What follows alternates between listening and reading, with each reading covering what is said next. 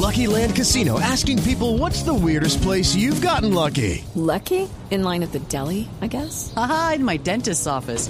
More than once, actually. Do I have to say? Yes, you do. In the car before my kids' PTA meeting. Really? Yes. Excuse me, what's the weirdest place you've gotten lucky? I never win and tell. Well, there you have it. You can get lucky anywhere playing at LuckyLandSlots.com. Play for free right now. Are you feeling lucky? No purchase necessary. Void where prohibited by law. 18 plus. Terms and conditions apply. See website for details.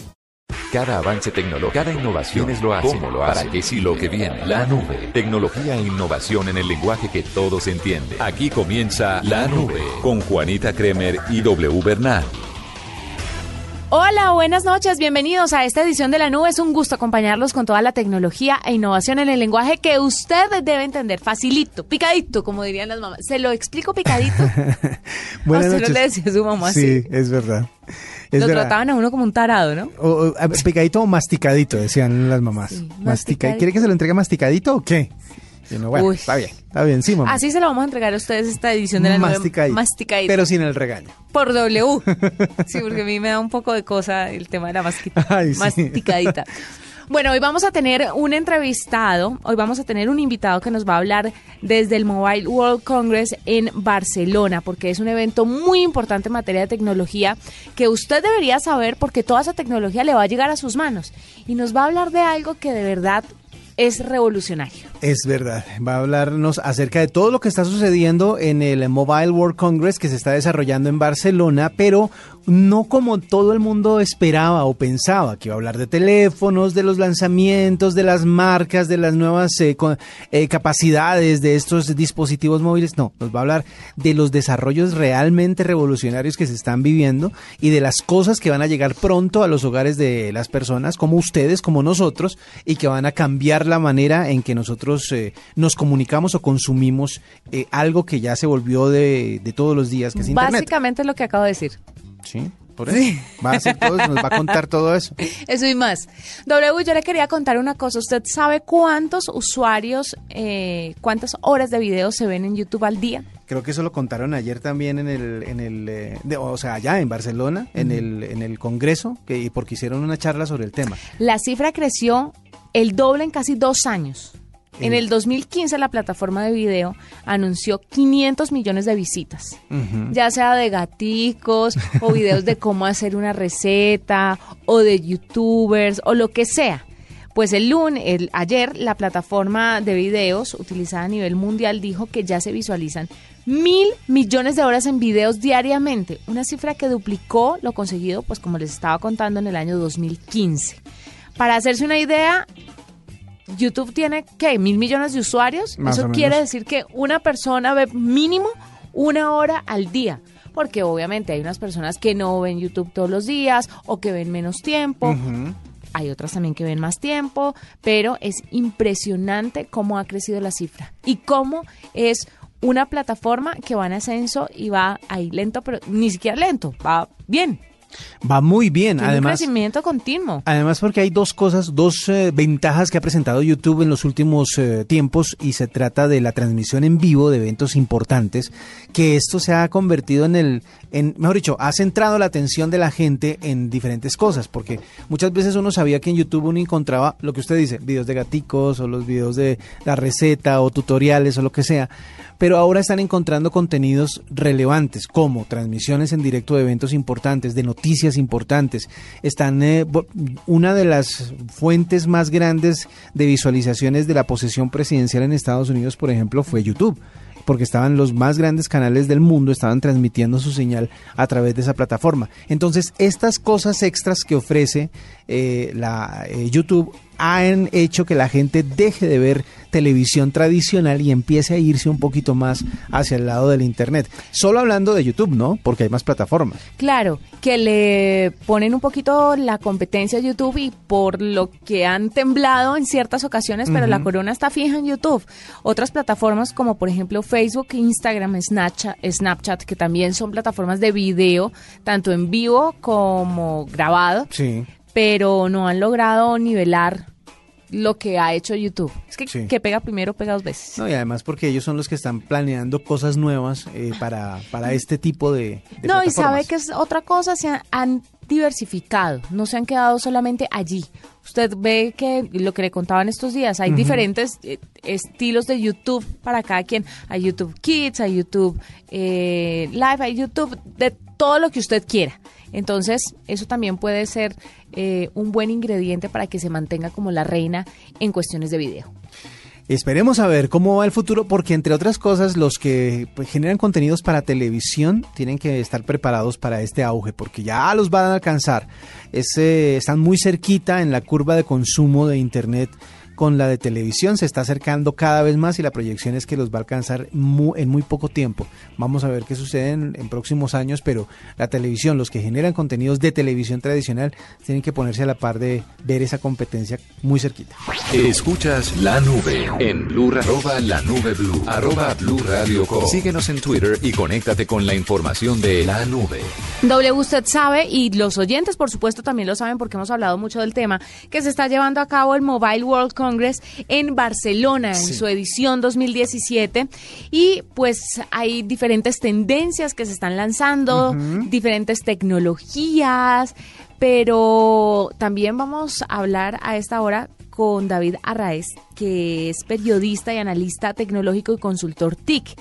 Obviamente es un foco de periodistas este congreso porque todo el mundo se reúne allá a ver qué es lo nuevo que hay para contarle a las personas interesadas en este ámbito tecnológico. Él se encuentra en Barcelona y nos va a contar un poquito qué es lo que se está viendo allá.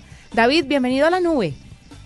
Muchas gracias, Juanita. Buenas noches. ¿Qué tal? Bien, es un placer tenerlo con nosotros, que dicho que usted está ya disfrutando de este Mobile World Congress y le quiero preguntar qué es lo que más lo ha descrestado hasta ahora, David. Pues este está siendo un Mobile World Congress atípico, porque lo más importante precisamente no están siendo los móviles, sino los coches. Y es que estamos encontrándonos y viendo que todas las grandes marcas tecnológicas están apostando por introducir tecnologías para los coches del mañana, los automóviles que se van a conducir solos. Entonces esto le está dando un aire un poco diferente a la edición de este año del Mobile World Congress. Bueno, tiene algo de sentido porque se habla de tecnología que se mueve o que ayuda a moverse. Entonces, de pronto por ese lado es que lo están enfocando para poder introducir el tema de los automóviles eh, eh, que presentan estos fabricantes. Pero, esto significa que los desarrollos que se han propuesto para este Congreso en este año tienen que ver con el tema del desarrollo de la inteligencia artificial y de la manera en que esa inteligencia va a controlar esos vehículos. Sí, correcto. Y más importante todavía que la inteligencia artificial va a ser la forma en la que esos coches se van a conectar entre ellos y con las ciudades, con todo lo que nos va a rodear. Estamos hablando de la quinta generación de la telefonía móvil, el 5G, que está siendo el otro gran protagonista de este Mobile World Congress y que se está viendo por todas partes. Grandes operadores internacionales de todo el mundo, sobre todo de Asia, ya están haciendo demostraciones de redes 5G que van eh, y preparados a una velocidad de 25 gigabits por segundo, lo cual es algo realmente casi estratosférico. Es, es de novela de ciencia ficción, podríamos decir. ¿Y la realidad virtual cómo está la cosa? Porque he escuchado mucho acerca de realidad virtual y hay gente muy emocionada a la que le han dado algunos adelantos privilegiados y dicen que esto será la revolución dentro de muy poco. No sé si usted ha visto un poco de esto allá y qué tan cerca estaremos pues estamos muy cerca y sobre todo porque los grandes proveedores de contenidos ya empiezan a apostar por la realidad virtual. La realidad virtual es una tecnología que ya existe, que ya es una realidad, pero una realidad real, no virtual, y lo que falta son contenidos que disfrutar. Estamos ya viendo eh, mucho vídeo, estamos viendo mucho videojuego, muchas aplicaciones en realidad virtual, que al final es lo más importante. Para que una tecnología funcione, tiene que ser atractiva para los usuarios y esos usuarios la encontrarán atractiva si hay contenidos que les gusten. Entonces ya hay muchos contenidos, con lo cual tienes toda la razón. Vamos a ver realidad virtual dentro de muy poco y la vamos a disfrutar muchísimo. Bueno, usted nos hablaba hace un instante de la velocidad a la que se comunican los eh, coches eh, que están desarrollando eh, para la hora que se pueda eh, tener los vehículos autónomos, pero la, un- una de las cosas que más le preocupa a la gente es la evolución de la velocidad de datos en sus teléfonos móviles, como por ejemplo, pues ya el paso del 4G al, al 5G. ¿Cómo se ve eso? ¿Se ve cerca? ¿Se ve lejos? ¿Hay gente ya trabajando en ese tema? Pues sí, y se ve mucho más cerca de lo que nos pensábamos. Todos los grandes expertos y analistas hablaban de 2020-2021 para la, la incorporación final de- del 5G. Pero yo he podido saber en este Mobile World Congress, y aquí os voy a dar una, una exclusiva que por horario los lectores españoles podrán leer eh, esta noche y mañana, pero vosotros lo vais a saber antes. Sí. El próximo año, en 2018, la compañía china Huawei ya va a poner en marcha una red 5G plenamente operativa. O sea que 2020-2021 en realidad es un plazo muy lejano. El año que viene ya vamos a ver redes 5G funcionando. ¿Cómo Pero- será? Siga. Eh, esa- esa- eh, yo le iba a preguntar, creo lo mismo que usted, que usted va a, a- a preguntar. Esto, en términos eh, prácticos, ¿qué significa para la gente? O sea, en este momento tenemos cierta velocidad y vamos a pasar a dónde, a cuánto. Pues mira, la red 5G más que ser una cuestión de velocidad, que también lo es, estamos hablando de multiplicar por 10 la velocidad de- del 4G, lo más importante es la capacidad de interconectar a muchos dispositivos. Nosotros a día de hoy pues llevamos un móvil y con suerte pues a lo mejor llevamos también un iPad o un laptop, pero no llevamos mucho más. Imagínate que el día de mañana llevemos un smartwatch, llevemos eh, ropa conectada, llevemos un coche conectado, entonces de repente el número de dispositivos se multiplica exponencialmente, con lo cual la red actual 4G llega un momento en el que se satura. Una misma célula o una celda que da conectividad a 100 dispositivos, cuando llegan 200 esa red se satura y la velocidad disminuye. Eso no ocurre con el 5G. El 5G multiplica la cantidad de dispositivos que se pueden conectar a cada celda y además esas celdas que nos van a dar cobertura se pueden colocar en cualquier sitio. Estamos hablando de que, por ejemplo, nuestro propio coche, un banco que esté en la calle, una farola o un autobús van a ser antenas de telefonía, con lo cual tendremos mucha más cobertura y mucho más rápido, claro. Buenísima la... Sí, va a ser Se buenísimo. ve el futuro muy promisorio. Sí, y muy cercano, pero no tanto para Colombia, ¿no? Que la cosa llega primero a Europa y luego, Sí, luego de unos años nos llega hasta acá. No sé por qué. De verdad, en este mundo tan globalizado ya las cosas deberían expandirse para todo el mundo, pero rapidito. Sí, sí, estoy totalmente de acuerdo, pero quizás también esa va a ser otra de las cosas que, que van a cambiar, básicamente porque la, la implantación de la red 5G no es como la implantación de la red 4G. Si recordáis, el salto del 3G al 4G supuso un cambio de dispositivos, un cambio de teléfonos, un cambio de antenas, es decir, fue una inversión muy grande. La red 5G no es un cambio radical de una tecnología a otra, sino que es una evolución, lo cual significa que muchas de las antenas 4G que ahora mismo ustedes tienen instaladas en Colombia solamente tendrán que actualizarse para ser para tener tecnología 5G, lo cual significa una inversión mucho menor no solo para ustedes, sino también para los usuarios que podrán usar sus propios teléfonos. Es decir, estamos hablando de menos costes, con lo cual una implantación más rápida y mucho mayor en todo el mundo. Claro. David, le quiero preguntar por las cosas chiquitas, porque si bien se presentan grandes avances tecnológicos como el tema de los carros autónomos, todas las nuevas tecnologías en cuestión de móviles, hay cosas también pequeñas que tal vez puedan tener un impacto bastante grande. ¿Ha visto algo de esto en, en estos días que lleva este Congreso? Pues yo creo que los smartwatch han evolucionado muchísimo. Por ejemplo, Huawei presentó su, su segunda generación de smartwatch. Sí, cuente qué tal. Ese me tenía Pues- curiosa. Pues mira, es fantástico, es fabuloso y además es disruptor por una sencilla razón.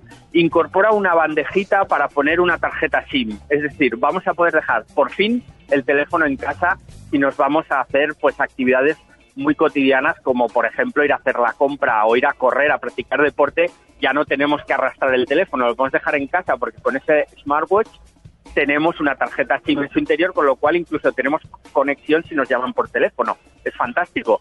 Todavía está en fase beta no se ha desarrollado la fase final y todavía no hay fecha exacta de comercialización, pero yo ya lo he podido estar probando y es realmente magnífico. Una batería que te dura hasta dos días, o sea que muy bien, es un producto muy, muy interesante. Fantástico. David, gracias por estar con nosotros, por contarnos un poquito todo lo que está pasando en el Mobile World Congress en Barcelona, un congreso muy interesante que nos muestra las últimas tendencias en tecnología. Ay, bueno, quería preguntarle, ¿usted fue al, al conversatorio que hubo de Netflix? ¿Hubo como una charla?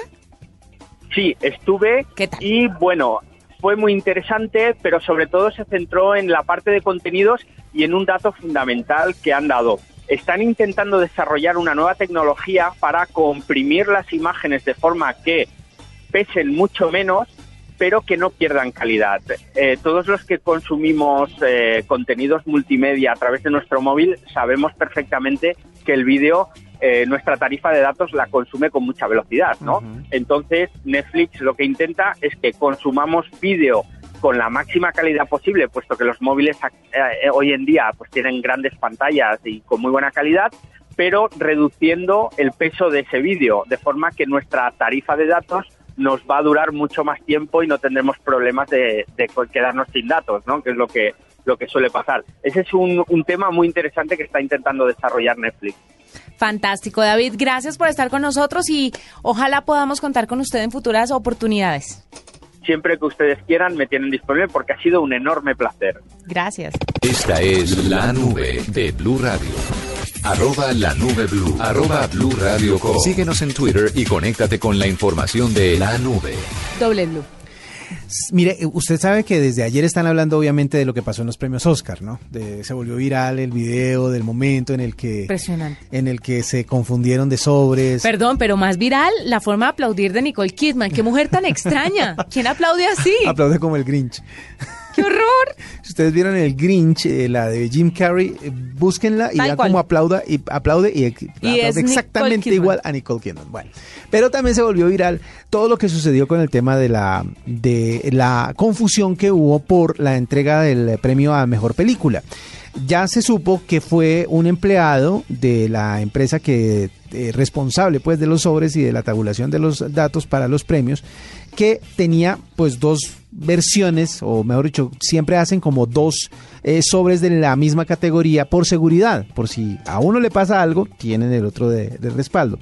Y la persona como que estaba chateando y en el último dijo, venga, muestre el, sobre de la, de la película ganadora, y él cogió el primer sobre y se lo entregó, y era el de backup de la mejor actriz por eso es que Borro en Viti no podía leer. Bueno, eso ya creo que todo el mundo lo conoce porque eso fue viral, como le digo, mucha gente lo supo. Creo que personas con dos dedos de frente concluyeron que eso pasó. El tema también va a que eh, se volvió viral no solo eso, sino algo que casi se convierte en tragedia dentro de la ceremonia. En los ensayos previos, usted vio que, el, pues obviamente el montaje de una escenografía como esa es muy, muy grande, la escenografía de los Oscar. Y resulta que el mismo Jimmy Kimmel publicó una foto en donde se muestra que horas antes del show, la escenografía colapsó y por poco le cae encima a él.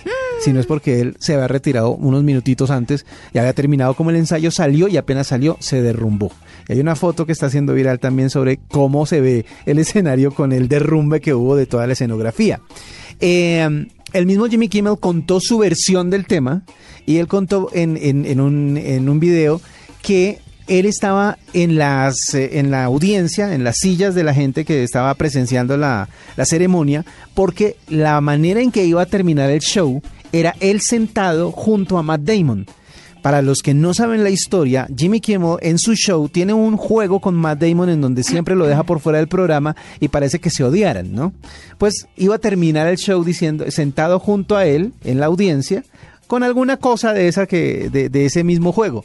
Pero resulta que el mismo Matt Damon le dijo, oiga, ¿por qué el director de escenario está eh, en el escenario, está en cámara? Eso no puede pasar mientras las cosas estén bien. Cuando las cosas están mal, es que pasa eso. Entonces él de una vez se paró y fue y empezó a notar todo lo que había pasado. Entonces, con todos los secretos de lo que, de lo que sucedió, luego habló con Warren Beatty después, detrás del escenario, para preguntarle bien qué había pasado. Y dice, es que no entiendo por qué nadie se dio cuenta del error cuando yo no quise decir el nombre. O sea, él, no, él como que todavía no captaba. Claro, porque todo el mundo lo tomó como un chiste. Exacto, y él decía, yo no entiendo porque yo miraba y yo, yo busqué, y en, la, y en la imagen sí se ve cuando uno la repite, yo busqué si era que había otra tarjeta dentro del sobre. sí, sí. ¿Sí? Eh, sí, se y entonces él, él dice que él buscó otra tarjeta que cuando no la, no la encontró, se quedó mirando y dijo, esto... Hay, hay algo que tengo que hacer, pero no sé qué. Y cuando le mostró a Faye Dunaway, que era la compañera, ella, en vez de darse cuenta del error, simplemente quitó la tarjeta y leyó lo que decía debajo, que decía La La Land, porque era Emma Stone, La La Claro, Land. porque ahí lo que debieron hacer fue eh, ser sinceros y comunicarle a la Claro. gente que tenían el sobre equivocado. Exactamente. Eh, también eh, eh, a todo esto, porque todo ha sido viral durante estos días, se une las declaraciones de Emma Stone en donde ella dice, es que yo tenía mi sobre de ganadora y nunca lo solté. Por eso fue que el, de- el director de escenario se fue directamente a donde yo estaba para pedirme el sobre, para compararlo con el sobre que tenía Warren Beatty. Así que nadie entiende por qué había dos sobres. Después fue que salió la explicación y todo el rollo. ¿Todo esto a qué va? A que eh, la mayoría de las personas que son escépticas de, de- de este tipo de shows dicen que era la única manera de llamar la atención sobre una transmisión de televisión que ha ido perdiendo audiencia con- eh, consistentemente durante los últimos años que la gente le parecía aburrida, larga, tediosa y que únicamente le interesaba a los que a los de la industria del cine para cobrar más a la hora de ganarse un Oscar, porque obviamente después de, no sé si usted se ha dado cuenta, después de que se ganan un Oscar empiezan a, a poner esa marquesina encima de todos los actores. Entonces el ganador del Oscar con el ganador del Oscar o con el nominado al Oscar. Sí. Y empiezan a cobrar más, obviamente, por su trabajo. Entonces, lo que están diciendo es que muchas personas especulan sobre si esto estaba planeado para que empezara a llamar más la atención sobre la, la ceremonia de eh, el Oscar. Que esto también tiene que ver con lo que sucedió con Miss Universo, dado que este año tuvo más audiencia el Miss Universo que el del año El pasado, anterior, claro. presentado Además, por el mismo Steve Harvey. Por el mismo. Entonces, eh, dicen, así como le funcionó a Miss Universo, están especulando sobre si es una estrategia para que les funcione para el próximo año y tenga más audiencia el show de televisión de los Yo Oscars. escuchaba en una entrevista en radio precisamente a uno de los de TNT y decía, mire, no creo que sea por el tema de audiencia, porque de verdad una empresa como la que se, ca- se encarga de auditar los sobres, no creo que se exponga a semejante escándalo Claro. simplemente para aumentar la audiencia de una transmisión de televisión de los premios Oscar. Entonces Sí. no, no creo que se presten para eso y además deja un mal sabor para todo el mundo. Para La La Land, para que, que tu- dieron el discurso de agradecimiento y luego les tocó entregar el, el premio a los de Moonlight y para los de Moonlight también. Finalmente se lo ganaron, pero, pero igual no, o sea, no, no se lo ganaron como se lo tenían que ganar. Lo curioso es que en este momento todo el mundo habla de La La Land y que perdió y nadie habla De Moonlight. como le pasó a Miss Universo. Todo el mundo hablaba de Adriana Gutiérrez, nuestra colombiana, pero no nadie hablaba de Filipinas, que era la que había ganado realmente. Y nadie habló durante el año de la Todo el Filipina. año, exactamente. Todo el año se habló de la colombiana. Entonces, eh, todo eso, todo eso gira alrededor de intereses, audiencias, eh, cantidad de, de- de likes y de hits en todos los videos y en todo lo que aparece en internet. Y pues vamos a ver cuál es el resultado real. A- a- actualmente la teoría oficial se mantiene, no hay nada que indique que hay algo diferente y que en realidad fue todo lo que dijeron que había sido una confusión gigante de una sola persona que era la encargada de entregar el sobre. Y al por andar presentador. chateando, ¿vieron? Despéguense de ese celular. Escuchas la nube en Blue Radio. Esta es la nube de Blue Radio. W, estoy leyendo un artículo súper interesante. Sí, Me encontré un artículo muy interesante compártalo por favor. que habla de lo peligroso que es estar pegado a los celulares antes de dormir. Que es lo último, ya hemos hablado, ya hemos tocado estos temas anteriormente, pero resulta que me encontré la razón científica de por qué es peligroso y de qué forma está afectando a los seres humanos. Póngale mucha atención usted oyente que esto le interesa. Sí. Despéguese del celular, para empezar. Sí, escucha el radio. Mire, la exposición a la iluminación de smartphones, tabletas o LCDs, una vez acostados, dificulta la conciliación del sueño. Hay un especialista que explicó el proceso que entra en juego en el cerebro y los terribles peligros de alterar ese reloj biológico. ¿Usted no nota que desde hace unos años para acá duerme diferente? Sí. ¿Duerme menos profundo? ¿Qué es lo último que usted hace antes de dormir? Eh, poner la alarma en el celular, se- chequear que tenga carga, si no ponerlo a cargar. Eh, Todo tiene que ver con el celular. antes. Exactamente. Pues mire, es un hábito adquirido en los últimos años y cuando llega la noche, una vez que nos acostamos en la cama, se revisa el celular por última vez en el día. Ni siquiera, o sea, y eso, y eso no es lo peor, lo peor es que cuando usted se despierta en la madrugada en algún punto... Prende el celular lo para la primero que hora. hace es- exactamente. Sí. Exactamente, o sea, estamos pegados todo el tiempo. Vaina Lo último que se hace y lo primero que se hace al dormir o al despertar es Qué celular. peligro, qué peligro. Se lo digo yo que de verdad pensaba ir al médico el jueves porque le, le decía yo a mi esposo, no siento que no duermo bien, que es lo que pasa. No es el bebé porque el bebé duerme toda la noche bien, entonces no entiendo qué es lo que pasa. Pues mire, parece que me llegó mi respuesta. Usted antes de acostarse contesta los últimos mensajes, repasa los últimos correos, las últimas actividades en redes sociales, pues le cuento que esto puede ser bien perjudicial, muy negativo para su salud. La culpable de esto, aparte de ser usted y el celular, tiene nombre y es una hormona que se llama melatonina. Sí. La melatonina es la encargada de promover el estado del sueño. Cuando usted revisa el celular caída la noche, el cerebro envía corrientes de luz potente, ¿ya? Un mensaje contradictorio que disminuye la secreción de esta hormona y por ende reduce el cansancio. Entonces usted vuelve y se activa otra vez. Lo que le dicen a uno las mamás. Sí. No ponga al niño a ver televisión antes de dormir, que eso lo- le da más energía. Eh, más o menos es lo que Termina nos siendo cierto. No es solamente el celular, también las pantallas iluminadas de los LCD, las tabletas generan un efecto similar. Hay un doctor que se llama Alejandro Anderson, un médico neurólogo eh, del Instituto de Neurología de Buenos Aires, y explicó que el tipo de radiación lumínica que emiten estos aparatos producen dos fenómenos de trascendencia para los ritmos del sueño. Por un lado, se afecta a su periodo natural, reduciendo los niveles eh, a, a- a grados bastante peligrosos. Sí. Y por otro lado, agregan un factor distorsivo, porque la luz del monitor en ese momento atrasa nuestro reloj biológico. O sea, nos estamos fregando por todos los lados. en términos prácticos, el, el tema es que si eh, su cerebro recibe esa información, la información de las pantallas, eh, interpreta como que vamos a seguir activos. Vamos a seguir activos. Mire, en el reloj biológico parece residir la clave de la conciliación del sueño. Es el que nos invita a dormir para que no, obviamente, nos desmayemos y nos anima a despertarnos después de un tiempo apropiado para el organismo. Si se altera, afecta también a los patrones de alimentación, la actividad cerebral y la regeneración celular. Modificarlo no provoca simplemente ojeras, sino que usted le está poniendo a su cuerpo una distorsión grave y prolongada de este ritmo que puede conducir a obesidad, diabetes o incluso cáncer. Bueno, ahí tienen para que se den cuenta de qué hábitos deben cambiar a la hora de terminar su día. Ya habíamos hablado mucho de este tema aquí en la nube y le habíamos recomendado a todos los oyentes que por diferentes estudios que han salido, pero pues ya aquí está la razón científica, que lo que ustedes tienen que hacer es una hora, dos horas antes de dormir, leer un libro o mirar para el techo. Pero ni siquiera el televisor. Sí. Claro que el tema del televisor es, es un poco más bajo que los celulares. Emite una luz un poco más baja que tal vez soportemos un poco más. Y también por la distancia que hay entre el televisor y la persona. Que eso, eso puede ayudar, pero lo recomendable es lo que usted dice. Claro que ahora tenés, ¿no? Porque todo el mundo tiene televisores del tamaño de la pared. Exacto, pero ma- pe- tenemos que volver otra vez al tema de relajarse antes de dormir y leerse un buen libro. Hasta este momento la nube, fue un gusto estar con ustedes, que tengan una bonita noche y nos encontramos mañana. Exactamente, después de las 9.30 de la noche estaremos con ustedes de nuevo para contarles todo lo que ha sucedido en términos de tecnología, innovación y ciencia en el lenguaje que todos entienden. Hasta aquí la nube. Los avances en tecnología e innovación de las próximas horas estarán en nuestra próxima emisión. La nube. Tecnología e innovación en el lenguaje que todos entienden. La nube por Blue Radio y bluradio.com. La nueva alternativa.